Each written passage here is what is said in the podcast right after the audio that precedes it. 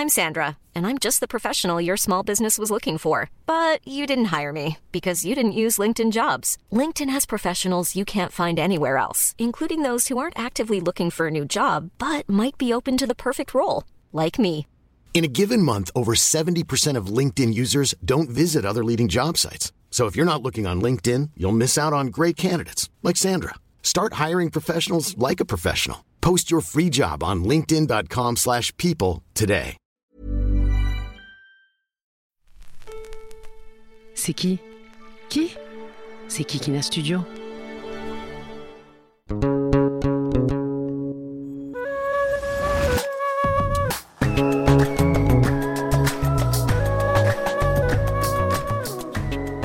Bonsoir à toutes et à tous. Bienvenue dans ce nouvel épisode de Jeans Podcast saison 2, le quatrième d'une série qui sont enregistrés tous à Lima. Vous êtes très nombreux et nombreux ce soir. J'en suis ravi et aujourd'hui on va parler de foot ensemble. C'est peut-être aussi pour ça qu'il n'y a jamais eu autant de mecs dans la salle. Mais en vrai, je suis très fier de pouvoir vous rassembler euh, autour de cette parole très libératrice, autour des sexualités, de l'amour. Désormais, votre podcast euh, préféré, Jeans, est sur les ondes et à Lima pour faire une révolution de l'amour et de la sexualité. Je voudrais remercier évidemment les organisatrices de Lima et les productrices chez Kikina Studio de m'avoir aidé à rendre ça possible. Alors, déjà, je voulais vous parler de sport et revenir à l'histoire du sport. L'histoire a fait rimer sport et virilité au point qu'on a trop souvent exclu les femmes de la sphère sportive et bien sûr les hommes gays. Parce que la misogynie et l'homophobie proviennent d'une même logique de la haine du féminin, de ce qui est doux, de ce qui est fragile, de ce qui serait faible. Pierre de Coubertin, le fondateur des Jeux Olympiques, clamait déjà Donner la femme en spectacle est ambigu, la soumettre à l'effort physique est excessif, l'exposer à la brutalité est dangereux, faire appel à ses nerfs dans une compétition est monstrueux, le sport est le symbole même de la virilité.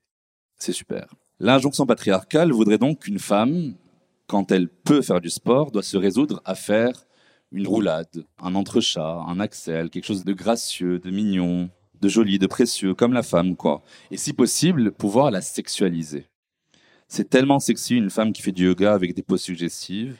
En revanche, ça dérange de voir une femme au gros bras lancer des poids ou lever des haltères. Ça fait moins femme.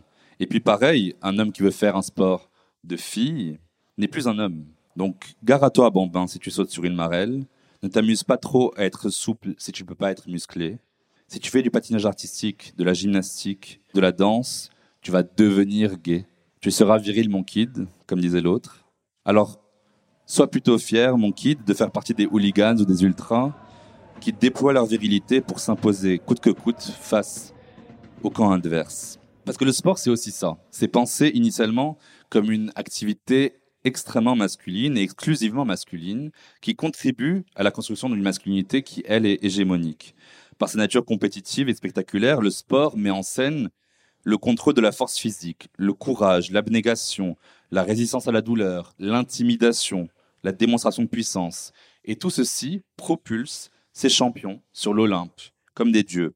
Ces champions sont évidemment des hommes, et des hommes, ce ne sont que des personnes hétérosexuelles, c'est bien connu. Sachez que dans l'idéologie nazie, j'ai déjà atteint le point Godwin, porte la culture viriliste de la force à son paroxysme. Pour qu'il y ait des hommes, et a fortiori des surhommes, ce qu'on appelle Übermensch, il faut qu'il y ait des sous-hommes. Et je vous laisse deviner qui sont les sous-hommes. Je vous rappelle que la politique nazie s'est montrée féroce envers les homosexuels, qui ont été réprimés et déportés, au point que certains historiens appelaient ça l'homocauste. L'hypervirilité, donc, exige l'hétérosexualité et l'absolue différenciation des sexes, comme elle a exigé l'absolue différenciation des races. Le devoir de virilité, pour être un surhomme, en l'occurrence un sportif, est un devoir d'hétérosexualité. Alors, est-ce qu'il fallait vraiment que le feu Justin Fachanou se suicide en 1990 après l'annonce de son homosexualité pour repenser l'inclusion dans le milieu du football? Malheureusement, peut-être. Au cinéma, des drames comme The Pass ou Mario traitent justement de la pression dangereuse que subissent les joueurs de football homosexuels. Bref, en tout cas, que ce soit dans la fiction ou dans la réalité, les exemples d'homophobie dans le sport sont légion. Mais alors, comment parler de ce sujet-là sans évoquer la Coupe du Monde de football? Moi, je retiens de cette Coupe du Monde que c'est à la fois un jeu et un enjeu. Je retiens que c'est un sport, mais pas n'importe lequel, une compétition sportive la plus suivie au monde, en l'occurrence qui se tenait dans un pays arabe, Qatar, et qui est critiquable à bien des égards. Parlons ici seulement de la question LGBTQIA+. Alors que les drapeaux arc-en-ciel étaient interdits, que les brassards étaient interdits aussi, Hugo Loris, capitaine de l'équipe de France, a dit que les chants homophobes faisaient partie du folklore. Apparemment c'est drôle, ou c'est une tradition, faudrait surtout pas la changer, mais pour moi ça, c'est carton rouge. Heureusement, Antoine Griezmann continue à apporter son soutien en tant qu'allié, mais est-ce que vous pensez vraiment qu'une seule personne suffit pour un sport qui crée les émules aux quatre coins du monde? Moi, je pense que non. La gardienne de l'équipe de France, Pauline Perromagnin, est la première footballeuse en activité à avoir fait son coming out. Une seule personne, exceptionnelle. Est-ce que ça suffit? Non. Des assauts de foot inclusifs comme les hijabeuses autour de la question du voile, c'est six foot pour les personnes en situation de handicap visuel ou les dégommeuses pour la question des personnes lesbiennes sont essentielles pour repenser de l'intérieur les représentations qu'on a du milieu du foot. Mais encore une fois, est-ce que ça suffit? Non. Patrice Evra a écopé d'une amende de 1500 euros pour injure homophobe. C'est pas vraiment dissuasif. Est-ce que ça suffit? Non, mais c'est peut-être un début. Alors, en Arabie Saoudite et en Iran, on laisse à peine depuis deux ans les femmes entrer dans les stades. Pas de place évidemment pour les personnes LGBT+. En revanche, il y a une énorme place faite au gardien de but argentin qui brandit son gant d'or au niveau du sexe. Il le brandit pendant la cérémonie de clôture devant des milliards de spectatrices pour imiter son pénis en érection, son phallus patriarcal qui éjacule devant le monde, sa fierté. Vraiment, je me dis parfois qu'il y a des gens qui sont nés avant la honte. Alors c'est pour ça que dans Jeans, dans ce podcast, j'ai voulu faire sortir les voix marginales de la honte et les faire briller fièrement. Je sais, je connais ce sentiment de honte. Je sais à quel point la chouma, ça tue. Je sais comment le silence aussi tue. Alors après cette Coupe du Monde de la honte, j'ai voulu donner la parole à quelqu'un qui a osé dire adieu à sa honte. Je vous prie d'accueillir Wissam El Gassem.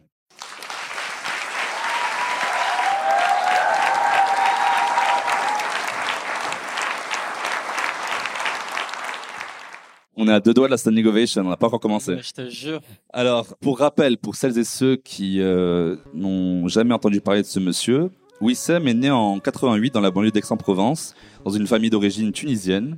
Après avoir évolué dans le football comme défenseur dans les clubs locaux, il est repéré par le centre de formation de Toulouse et intègre ce centre de formation à l'âge de 13 ans. Puis après, Wissem devient joueur professionnel, tout en dissimulant son homosexualité, ayant réalisé très tôt que rien ni personne ne pourrait l'accepter malheureusement. Il a donc ensuite porté les couleurs de l'équipe nationale de Tunisie jusqu'à la Coupe d'Afrique des Nations quand même. Il est aujourd'hui entrepreneur, mannequin, conférencier et j'en passe. Il est l'auteur du livre Adieu ma honte, paru en 2021, où il raconte son parcours.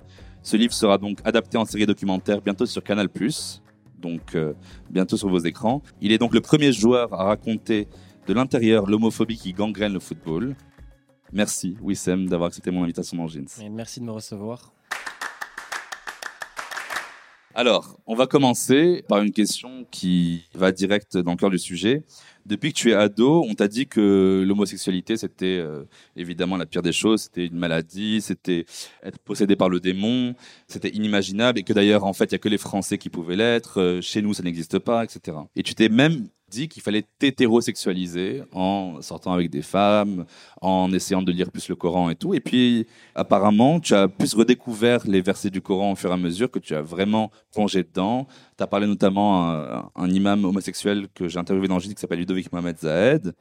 Et puis, euh, voilà. Donc, il y, a eu un parcours euh, de spiritualité et de rapport à l'islam qui était très fort. Est-ce que tu peux nous expliquer comment ça a évolué cette fois au fil de ta vie? C'est sûr que ça a clairement été un, un, chemin de croix pour moi dans le sens où les premiers rapports à ma religion, c'était que c'était voilà pas bien d'être d'être comme je suis. Et je pense qu'au fur et à mesure, avec différentes lectures, en rencontrant différentes personnes, et surtout, je pense avec plus de maturité, moi j'ai commencé à voir euh, en fait ma religion, donc l'islam. Enfin pour moi, c'est pas un manuel. Tu vois, il y a pas un manuel de être un bon musulman. Ça veut dire se lever à 7h30, manger deux croissants et un café. C'est c'est pas ça, tu vois. Et, et, et, forcément, donc euh, moi, je le vois vraiment comme euh, une portée philosophique ou comment j'ai envie de vivre ma vie. Moi, quand je lis ce livre, je ne lis euh, vraiment euh, qu'amour. Et c'est ce que je vois. Et si on rentre un, petit peu dans les détails, voilà, c'est notamment ce passage sur le peuple de Lot à Sodome et Gomorre, où euh, voilà beaucoup de personnes essayent, ont essayé de me dire ou de m'expliquer que ces gens-là étaient les ancêtres de la communauté LGBT. Je le vois pas du tout comme ça. Voilà, les gens du peuple de Lot couchaient, oui, euh, des hommes entre des hommes, mais il y avait aussi des rapports hétérosexuels. Mais c'était surtout des truands, des brigands, euh, des violeurs, toutes ces choses que je n'ai pas faites et que je n'ai pas prévu de faire. Donc je me sens pas du tout affilié à cette doctrine-là. Et donc à partir de là, je pense que l'islam pour moi c'est vraiment un rapport assez vertical entre toi et Dieu c'est une religion d'intention. Et en fait, au final, euh, je pense que seul pour les croyants, seul le bon Dieu sait exactement ce qu'il y a dans mon cœur. Et pour prendre un peu une analogie du football, à aucun moment, moi, j'ai compris qu'on devait s'arbitrer les uns les autres en mode, toi, t'es un bon être humain, toi, t'es un mauvais, toi, un carton jaune, toi, un carton rouge. Et je pense que voilà, donc euh, moi, je, je suis très serein sur le sujet maintenant aujourd'hui. Je vis euh, voilà ma, spiritualité dans mon intimité, hein, ça regarde que moi au final, mais je la vis euh, comme je le sens et j'ai plus à attendre la validation de différentes personnes. J'ai pas à demander à qui que ce soit d'être qui je suis en fait.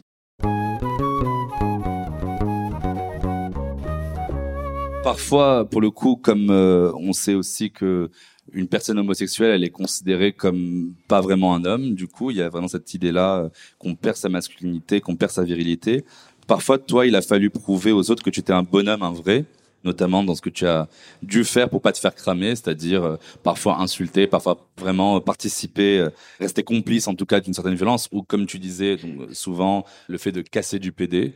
Donc cette idée-là qui est horrible de pouvoir tellement avoir une homophobie intériorisée et une peur de se déclarer. Comment tu expliques ce paradoxe en fait, cette homophobie qui est en toi et qui en fait n'arrive pas à ressortir à part le jour où tu te déclares? Moi, comment je vois les choses, j'ai l'impression que, en fait, la société dans laquelle j'évolue a voulu faire de moi euh, un homo malheureux et un homo honteux toute ma vie. Euh, C'est-à-dire que moi, des jeunes, j'avais l'impression que ben, être hétéro, c'était la norme, qu'il fallait être ça si tu voulais être accepté. Et, ça, en fait, c'est dans tous les pans de la société, hein, que ce soit ce que j'entendais euh, chez moi, dans mon club de foot, dehors, et même quand tu consommes des médias. Enfin, moi, quand j'allais au cinéma, euh, le, voilà, le mec, c'est toujours le mec qui sauve la fille. On voit jamais la fille euh, sauver le mec. Et donc, en fait, tout ça, c'est comme un peu des, des, des, messages subliminaux ou en fait assez directs qui t'impriment une façon de penser. Et ce qui est assez surprenant, c'est que voilà, j'ai beau avoir écrit ce livre. J'aurai 35 ans bientôt. Je sais que j'ai encore plein de relents de cette homophobie intériorisée il m'arrive encore aujourd'hui, je le dis avec beaucoup d'honnêteté, de pouvoir être mal à l'aise à côté euh, d'un homo qui peut avoir une part de féminité prononcée. Mais c'est dingue parce que je vois, ça me crispe un petit peu, mais je me dis, mais pourquoi est-ce que tu penses ça? Et j'essaye de le déconstruire en moi parce qu'en fait, tout le monde a le droit d'être comme il ou elle est. Et de la même manière que je veux être comme je suis, les gens peuvent être comme ils veulent. Mais ce sera, j'ai l'impression pour moi, le combat d'une vie de déconstruire tout ce que j'ai pu apprendre et absorber. Les, on sait que les enfants et les ados, on est un peu comme des éponges mm. euh, pendant tant d'années. Donc ça, ce sera le combat d'une vie. Et j'ai beau avoir écrit ce bouquin, je n'en suis pas sorti.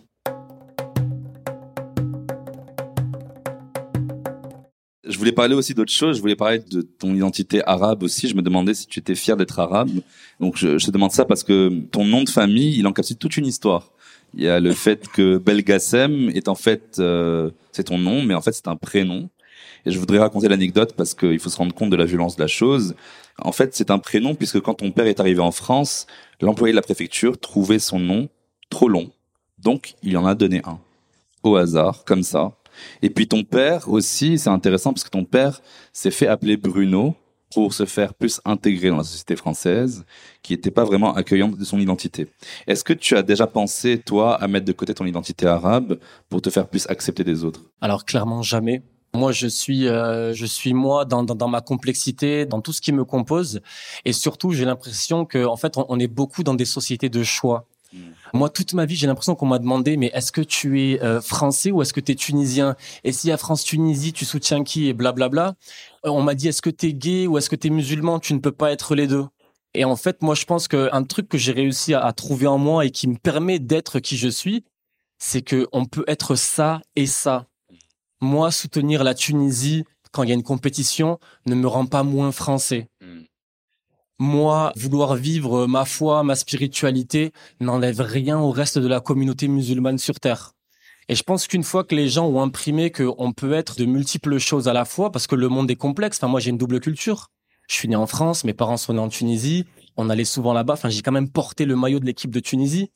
Sans en connaître le, le national anthem, national. pardon. Je fais mon Jean-Claude Van Damme. Et donc forcément, je, je- je suis attaché par ce pays, ça me rend fier, j'aime y retourner, et j'ai pas envie en fait de renoncer. Aujourd'hui, je ne veux plus renoncer à aucune partie de mon identité. Je me sens bien dans mes baskets, et, et- et j'ai pour optique euh, bah, de si, si possible d'inspirer euh, les autres à, à- à faire de même, parce que je trouve que la, la, la, vie c'est pas noir ou blanc, quoi. C'est beaucoup plus compliqué que ça en fait.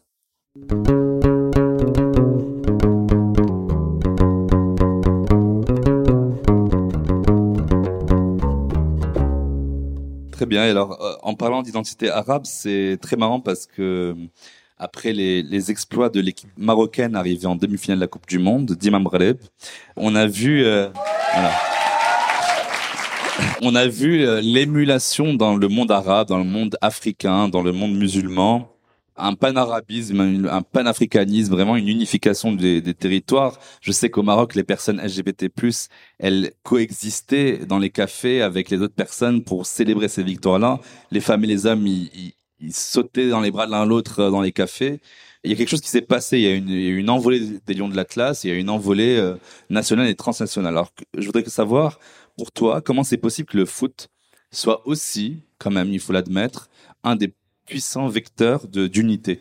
Le foot, c'est pour moi le, sport le plus paradoxal au monde, dans le sens où, euh, alors d'un côté, ça a la capacité de réunir ben, tout le monde, même ceux qui n'aiment pas le football. Tu vois, le temps d'une Coupe du Monde, tout le monde va mettre le maillot, on va se réunir devant la télé et on va tous porter un sentiment plus fort à son identité de pays. Mais pour moi, c'est aussi le, sport qui exclut le plus à la fois. Et je donne souvent l'exemple, par exemple, dans le football des femmes, on a mis énormément de temps à tolérer les femmes dans les stades, à avoir une femme arbitre. Je comprends pas pourquoi on n'a pas encore de femmes qui puissent diriger des équipes de football masculin. Oui. Et du coup, je pense que sur ce spectre-là, les homos, c'est tout en bas.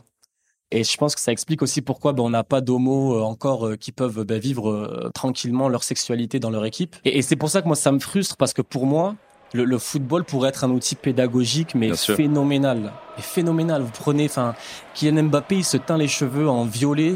Demain, vous marchez dans Paris, vous allez voir plein de jeunes avec les cheveux violets. Et c'est pour ça que j'a- j'attends plus, en fait, de tous les strates de- du football, en fait.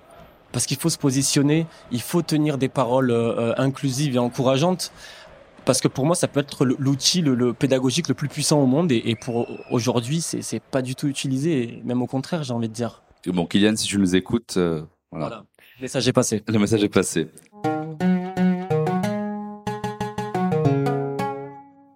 Ce que j'ai adoré aussi dans ton ouvrage quand je l'ai lu, c'est la puissance des alliés et de l'amitié. C'est quand même assez beau. Beaucoup d'amis musulmans et musulmanes sont restés euh, après avoir euh, été assez choqués par euh, l'annonce quand tu as fait ton coming out, mais ils sont restés. Donc il n'y a, pas que de la violence chez les familles musulmanes, chez les amis musulmans. Un bon rappel quand même pour tout le monde. J'ai kiffé aussi l'anecdote entre toi et Ami. Ami, c'était donc ta meilleure pote, à qui tu voulais annoncer ton homosexualité, mais avec qui tu marchais pendant six heures dans Paris, tu arrivais pas et tu tournais, tu disais rien, et t'étais mal. T'arrives pas à trouver le, je sais pas si c'est le courage, mais le courage de lui dire par peur de sa réaction. Et en fait, c'est au moment du RER, au moment où les portes se referment, que tu les lâches. Pourquoi c'est dur d'en parler? C'est dur d'en parler parce que je pense que quand on est jeune, tout ce qu'on veut, c'est c'est, euh, être accepté, c'est faire partie d'un groupe. Et il faut dire ce qui est, l'annonce de son homosexualité peut provoquer pas mal de rejets. Et en fait, je pense que ce qui est important de comprendre, et, alors on n'est pas du tout là pour comparer les discriminations, mais moi qui suis à la croisée de différentes discriminations, j'ai souffert du racisme, j'ai souffert de l'homophobie, et en fait, pour moi, l'homophobie est pire que ce que j'ai vécu en termes de racisme. Et, et je vais vous dire pourquoi. Moi, quand voilà, je suis d'Aix-en-Provence, il m'est arrivé plusieurs fois, avec certains amis qui sont dans la salle, de me faire contrôler par la police sans euh, raison évidente. C'est les contrôles au faciès euh, au hasard qu'on connaît tous. Et donc, du coup, tu rentres chez toi, tu peux en parler à ta famille et dire putain, il m'est arrivé ça, ça, ça. Et en fait, ta famille te comprend parce qu'on partage du coup ben, cette ethnie ensemble. Mais quand un épisode homophobe t'arrive et que personne le sait autour de toi, ben t'as vraiment personne autour de toi. Et du coup, c'est là où moi j'ai l'impression que à l'adolescence, j'ai vraiment traversé un long chemin euh, solitaire et dans le noir parce que j'avais personne à qui me confier. Et souvent c'est c'est ça peut être compliqué de se confier à sa famille. Et donc pour beaucoup, je pense de personnes euh, homosexuelles, les amis représentent parfois ta première famille. Donc c'est vers eux que tu te confies parfois tu n'as que et donc si eux te rejettent ben, qu'est-ce qui te reste? C'est ce qui fait que ben voilà avec enfin ami c'est dans le sens et c'est indescriptible le rapport qu'on a. Mm. penser que je pouvais la perdre c'était c'était beaucoup trop violent pour moi. C'est ce qui fait qu'on a tourné euh, pendant des heures et des heures et quand j'ai entendu le bip des portes du RER je lui ai dit ami je suis gay. Et là les portes se sont fermées et puis voilà j'ai vu son visage incrédule. Amie, elle t'a dit quoi C'est quoi? Ben, ce qui s'est passé, euh, ben, c'est qu'elle m'a texté et, euh, et qu'en fait, euh, elle m'a dit mais putain Wissem, euh, t'es con, je n'osais pas te le dire, mais moi j'ai quelqu'un dans ma famille qui est gay aussi. Voilà, je vais pas dire qui c'est, mais c'est quelqu'un de, de proche d'elle forcément. Et elle m'a dit bien évidemment, il y a aucun souci, etc. Et je crois même qu'elle m'a dit, ah, je comprends pourquoi t'as jamais essayé de me pécho. en toute humilité.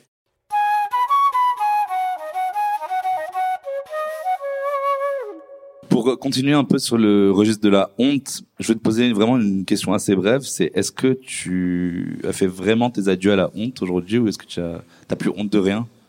Moi, je pense que j'ai envie de me dire que j'ai dit définitivement adieu à ma honte, mais je pense que je dis adieu à ma honte tous les jours, avec beaucoup de courage.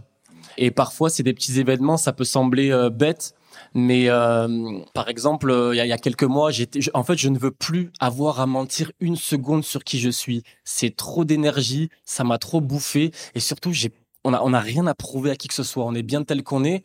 Et je vous donne un exemple, même dans le Uber. Le Uber me, ramène chez moi. Et donc, c'était juste après le match euh, Real Madrid-PSG. Donc, il m'en parle. Je lui donne mon analyse. Je dis, putain, lui, s'y connaît un peu en foot et tout. Donc, voilà, on discute et tout. Et après, il me dit, ah, ben, tu rentres chez ta meuf, là? Et je dis, ben non, là, je vais chez mon copain. Et donc là, ben, silence dans le taxi jusqu'à la fin de la course.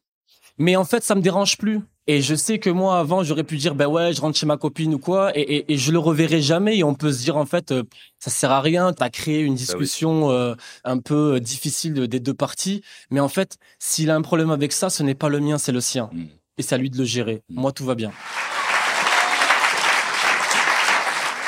Alors, au-delà des chauffeurs Uber et des chauffeurs de taxi, moi, je voulais aussi parler du positionnement des footballeurs professionnels sur la question LGBTQ+, dans le sport français, qui reste souvent de l'ordre de, ok, du privé, mais très peu souvent publiquement, à part Antoine Griezmann, encore une fois.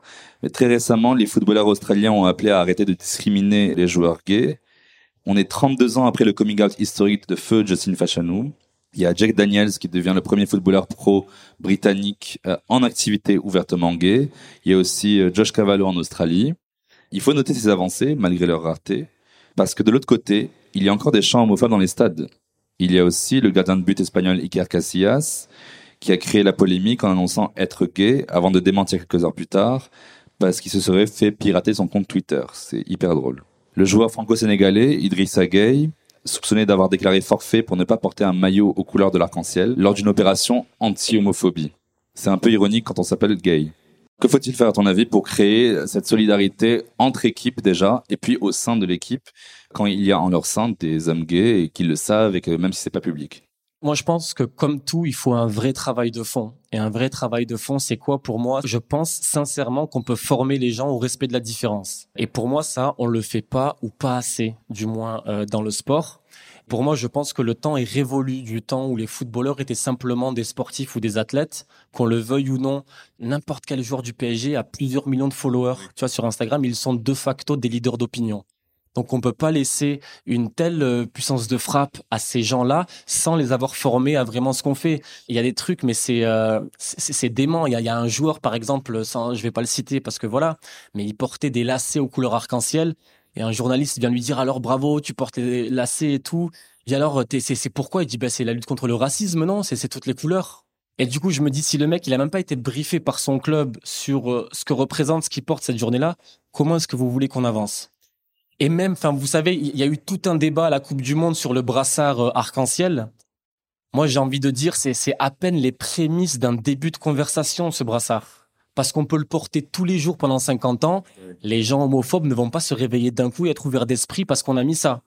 Mais si on pose même pas cette première pierre, bon ben là, on va pas aller bien loin. C'est tellement ridicule qu'il y a aussi eu une interdiction à Qatar, vous l'avez sûrement suivi, même des drapeaux euh, de contrées brésiliennes, les drapeaux Amazir, donc pour les peuples d'Afrique du Nord, qui ont été interdits parce qu'ils ont été jugés trop multicolores et donc ils pouvaient pas les porter. Donc c'est vraiment le ridicule, euh, n'a pas de début, n'a pas de fin. Il y a eu aussi quelque chose qui m'a toujours un peu tourmenté, en sens positif quand même, c'est Il y a eu une photo de la Coupe du Monde qui a beaucoup tourné au tout début de Kylian Mbappé qui saute dans les bras d'Olivier Giroud. Vous savez. Et on voit dans le regard du feu. L'amour, le désir, la sueur. On voit les petites tapes dans les fesses quand on marque un but. Bref, on voit tout ça. Et puis après, il y a les vestiaires, les douches. Enfin, j'en parle pas. Je suis pas sûr d'où il va là. Voilà. En tout cas, non, je parlerai pas des douches, pas maintenant. Je me demande, est-ce que je trouve pas ça un peu trop homo-érotique? Non, mais c'est- du sport. Pour moi, le, le, le, sport euh, décuple les sensations, décuple les émotions. Et voilà, pour l'avoir vécu, enfin, il y a, y, a, y a parfois des victoires. euh, sur un moment, tu peux faire un truc. Ça, ça, pour moi, ça révèle pas forcément quelque chose de plus ou de moins à ta, à, ta sexualité. Il y a quand même une coexistence entre une homophobie qui est très ferme du côté de toutes les équipes et à la fois bah, la coexistence d'un vécu commun où tout le monde se frotte l'un à l'autre, tout le monde va dans les vestiaires, tout le monde joue ensemble, il y a un esprit de fraternité, il y a les accolades, les embrassades dans le cou, il y a quelque chose qui se crée qui est au-delà de juste taper dans une balle. Mais ça, en fait, je pense que ça devrait être la, la, la base des rapports pour n'importe quelle personne, parce que si au final, si t'es à l'aise avec ta sexualité, tu vois, de regarder quelqu'un euh, tendrement parce qu'il vient de mettre une retourne acrobatique incroyable, en théorie, il y a pas de problème. Toujours, on en revient à l'intention.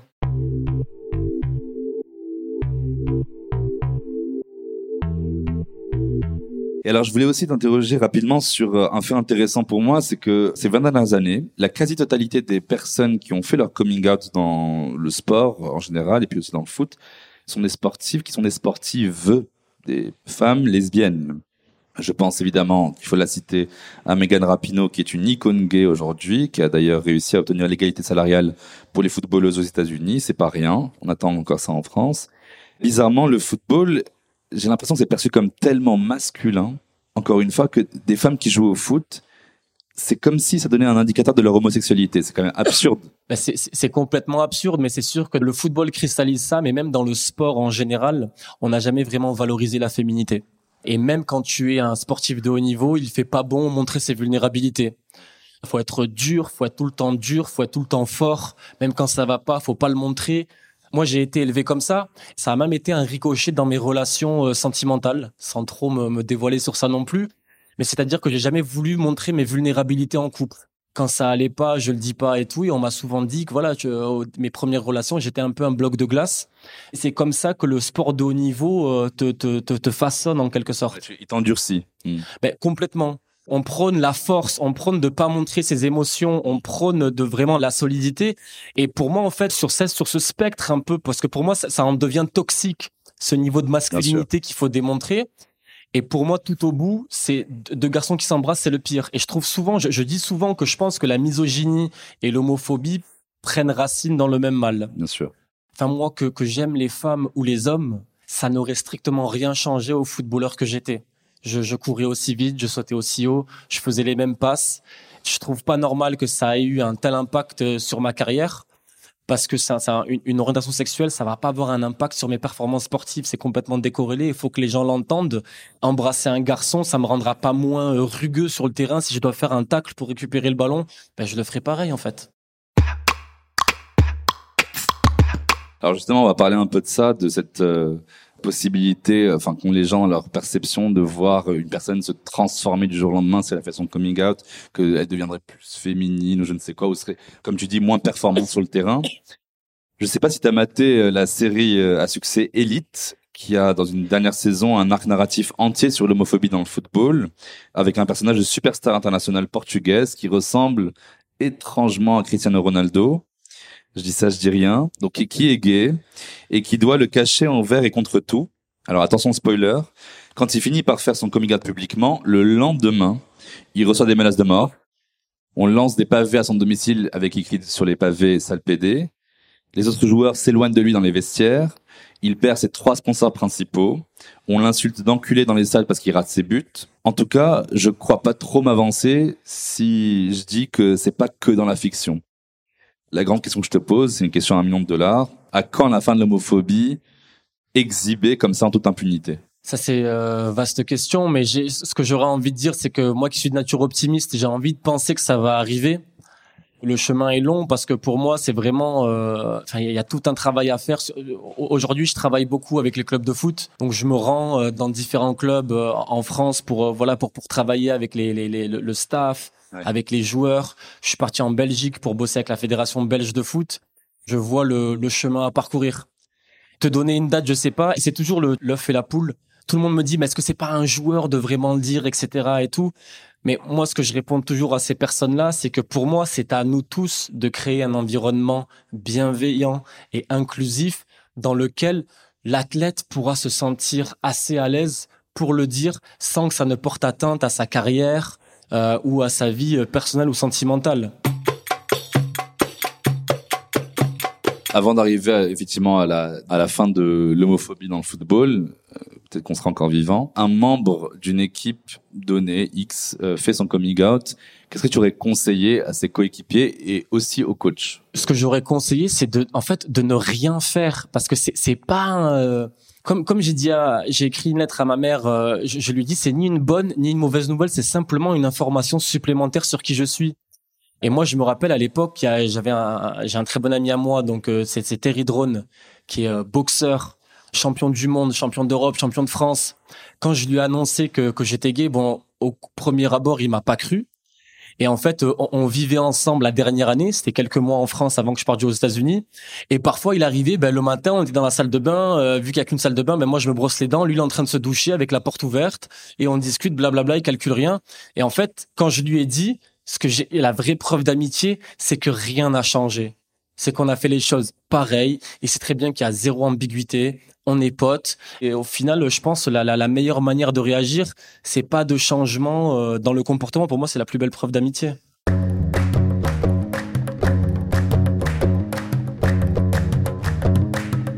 Alors, euh, le foot, il faut le dire, ça se passe pas que sur le terrain c'est toute une industrie, c'est l'institution euh, dirigeante, ce sont les fans, les joueurs, la formation, donc euh, ce qu'on a dit, etc. sur les coachs. Il y a aussi ce qui se passe hors jeu et les petites sanctions de la FIFA qui sont comme ça sporadiques et puis un joueur sur mille qui parfois dit oui il faudrait éviter d'être homophobe dans les stades etc. C'est pas assez. On a tous euh, on est tous d'accord là-dessus. Moi je pense vraiment aux sponsors. Les sponsors qui peuvent faire bouger les lignes pour le coup avant que typiquement Cristiano Ronaldo déplace une bouteille de coca par exemple, ou que les Allemands arrivent à la Coupe du Monde et mettent des brassards, même si c'est pas autorisé, ou même mettent leurs mains sur la bouche pour dire qu'ils sont censurés, etc. Avant d'avoir tout ça, on attend aussi des sponsors qu'il y ait de réelles prises de position contre l'homophobie. Quand est-ce que les valeurs humaines seront plus importantes que la valeur économique de ce jeu et, du sport en général. Là aussi, forcément, je peux pas te dire 27 euh, mai 2027, ce serait te mentir.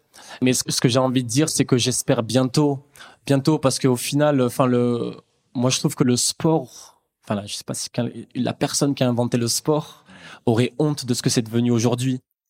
Parce que comme j'avais écrit dans ma lettre à Hugo Loris, le capitaine de l'équipe de France, à la base, le sport, c'est censé rassembler les peuples, c'est censé fédérer, unir. Et je trouve que là, on ne fait que euh, diviser, fracturer. Et bien sûr que l'argent, c'est le nerf de la guerre. Et le football, c'est un sport en France, c'est à plusieurs milliards chaque année. Et, forcément, bah, si tu coupes les vivres, bah, les mecs vont se remettre en question. Mmh. Mais la réalité aujourd'hui, c'est que les sponsors euh, se, se tirent une bourre incroyable pour apparaître sur l'épaule ou sur le derrière d'un short, d'un maillot d'un club de Ligue 1 aujourd'hui. Mais du coup, il va falloir des gens courageux, des gens qui vont être capables de dire peut-être que ça va, voilà, euh, mettre un coup à ma société ou autre mais euh, pour moi, mes valeurs en tant qu'être humain sont au-dessus des potentiels gains économiques que je peux réaliser avec cette collaboration. Oui, parce qu'être un allié, c'est aussi être prêt à perdre. Complètement. Et il y a des communautés, et en l'occurrence, la communauté LGBT n'avancera à rien sans alliés. Je crois que la moyenne, c'est entre 5 et 10% dans chaque pays. Bon, ben, s'il y a un référendum euh, sur euh, droit pour se marier ou autre, avec 10% tu vas pas bien loin, en fait. Donc, c'est pour ça qu'on a besoin, et pour moi, comme je dis toujours, on avancera vraiment quand euh, toutes les voix s'élèveront contre toutes les formes de discrimination. Je trouve que c'est toujours plus fort. Quand tu sais, quand t'entends sur un terrain, enfin moi sur un terrain, j'ai fait plein de matchs de foot et j'ai très souvent entendu euh, sale arabe, sale noir.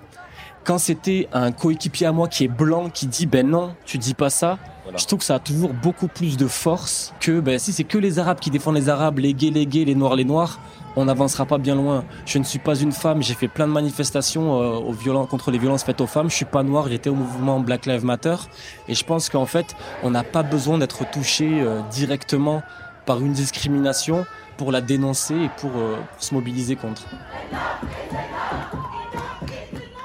Dans le cadre de l'exposition merveilleuse qu'il y a en ce moment à Lima, qui met en avant des artistes féministes et queer du monde arabe, qui, comme moi, veulent opérer une révolution de l'amour et de la sexualité dans ce monde, ce joli monde, je voulais te demander, elle ressemble à quoi ta révolution de l'amour? Ma révolution de l'amour, c'est quelque chose d'assez simple en fait, je dirais.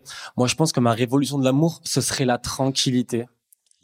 Et, la tranquillité dans le sens où euh, peut-être que des personnes euh, hétéros ne, pensent pas forcément à ça, mais je sais que quand tu es homo et que tu veux partir en vacances quelque part, ou tu veux euh, avec ton copain, ben, il faut réfléchir à quel pays tu vas, est-ce que c'est est-ce que c'est safe, est-ce que c'est pas safe.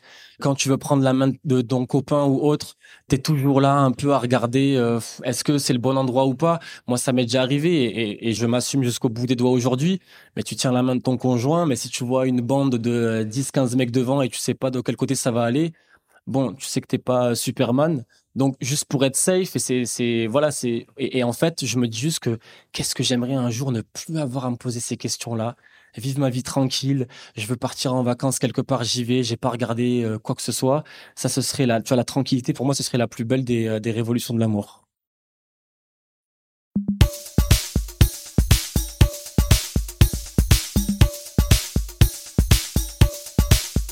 On va conclure, mais avant, dans chaque épisode de Jeans, comme vous le savez, parce que vous écoutez tous Jeans, j'espère, euh, on déconstruit ensemble un mythe ou un mytho qu'on m'a dit ou que j'ai souvent entendu. Alors j'avais parlé de toi donc lors de cette Coupe du Monde que j'ai un peu boycotté, mais bon, peu importe. J'ai parlé de toi à un mec euh, hétéro cis blanc pour le situer dans un bar parisien qui attendait de mater un match de la Coupe du Monde et qui me disait, je cite, hein, non mais bon, les mecs comme lui sont pas vraiment gays. Bilal Hassani, lui, il est méga gay. Il met des perruques et des talons. Les gays qui souffrent vraiment d'homophobie, c'est les folles, pas les fouteux virils qui peuvent te mettre une droite. Qu'est-ce que tu aurais répondu à ma place Ce que je aurais répondu, c'est euh, flemme. Ce que je lui aurais dit, c'est que pour moi, c'est pas du tout ça la tolérance. Et tu vois, c'est marrant que tu me dises ça parce que j'ai fait une intervention dans un club de foot. Et c'est marrant parce qu'il y a un jeune qui est venu me voir à la fin et qui m'a dit ben tu sais quoi Wissem au début euh, j'étais grave homophobe je l'admets et en fait euh, t'avoir entendu euh, etc et tout là je ne suis plus tellement et en fait je vois que t'es es comme moi et tout donc en fait les homos comme toi ça va mais les folles non merci je lui dis mais en fait on va s'arrêter là et on ne va pas bâtir une amitié toi et moi parce que cette tolérance à géométrie variable moi ça ne me conviendra jamais. Bilal Hassani est comme il est, il a le droit d'être comme il est, et je me battrai toujours pour qu'il ait le droit d'être comme il est.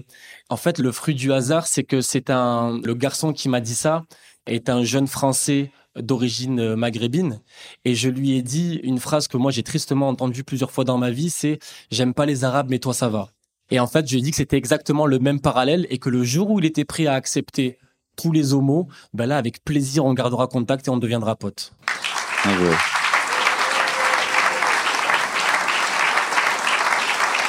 Merci mille fois, Wissem, d'avoir euh, accepté de répondre à mes questions sur Jeans. Merci beaucoup. Merci. Vous pouvez l'applaudir.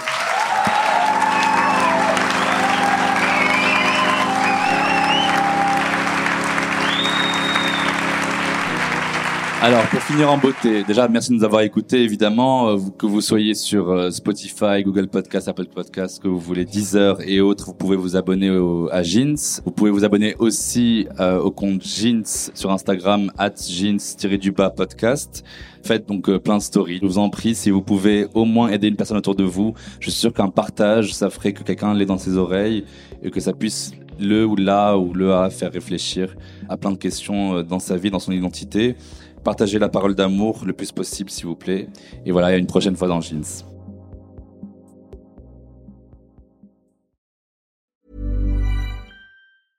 A lot can happen in the next three years. Like a chatbot may be your new best friend. But what won't change? Needing health insurance. United Healthcare Tri Term Medical Plans are available for these changing times Underwritten by Golden Rule Insurance Company, they offer budget-friendly, flexible coverage for people who are in between jobs or missed open enrollment. The plans last nearly three years in some states, with access to a nationwide network of doctors and hospitals. So for whatever tomorrow brings, United Healthcare Tri-Term Medical Plans may be for you. Learn more at uh1.com.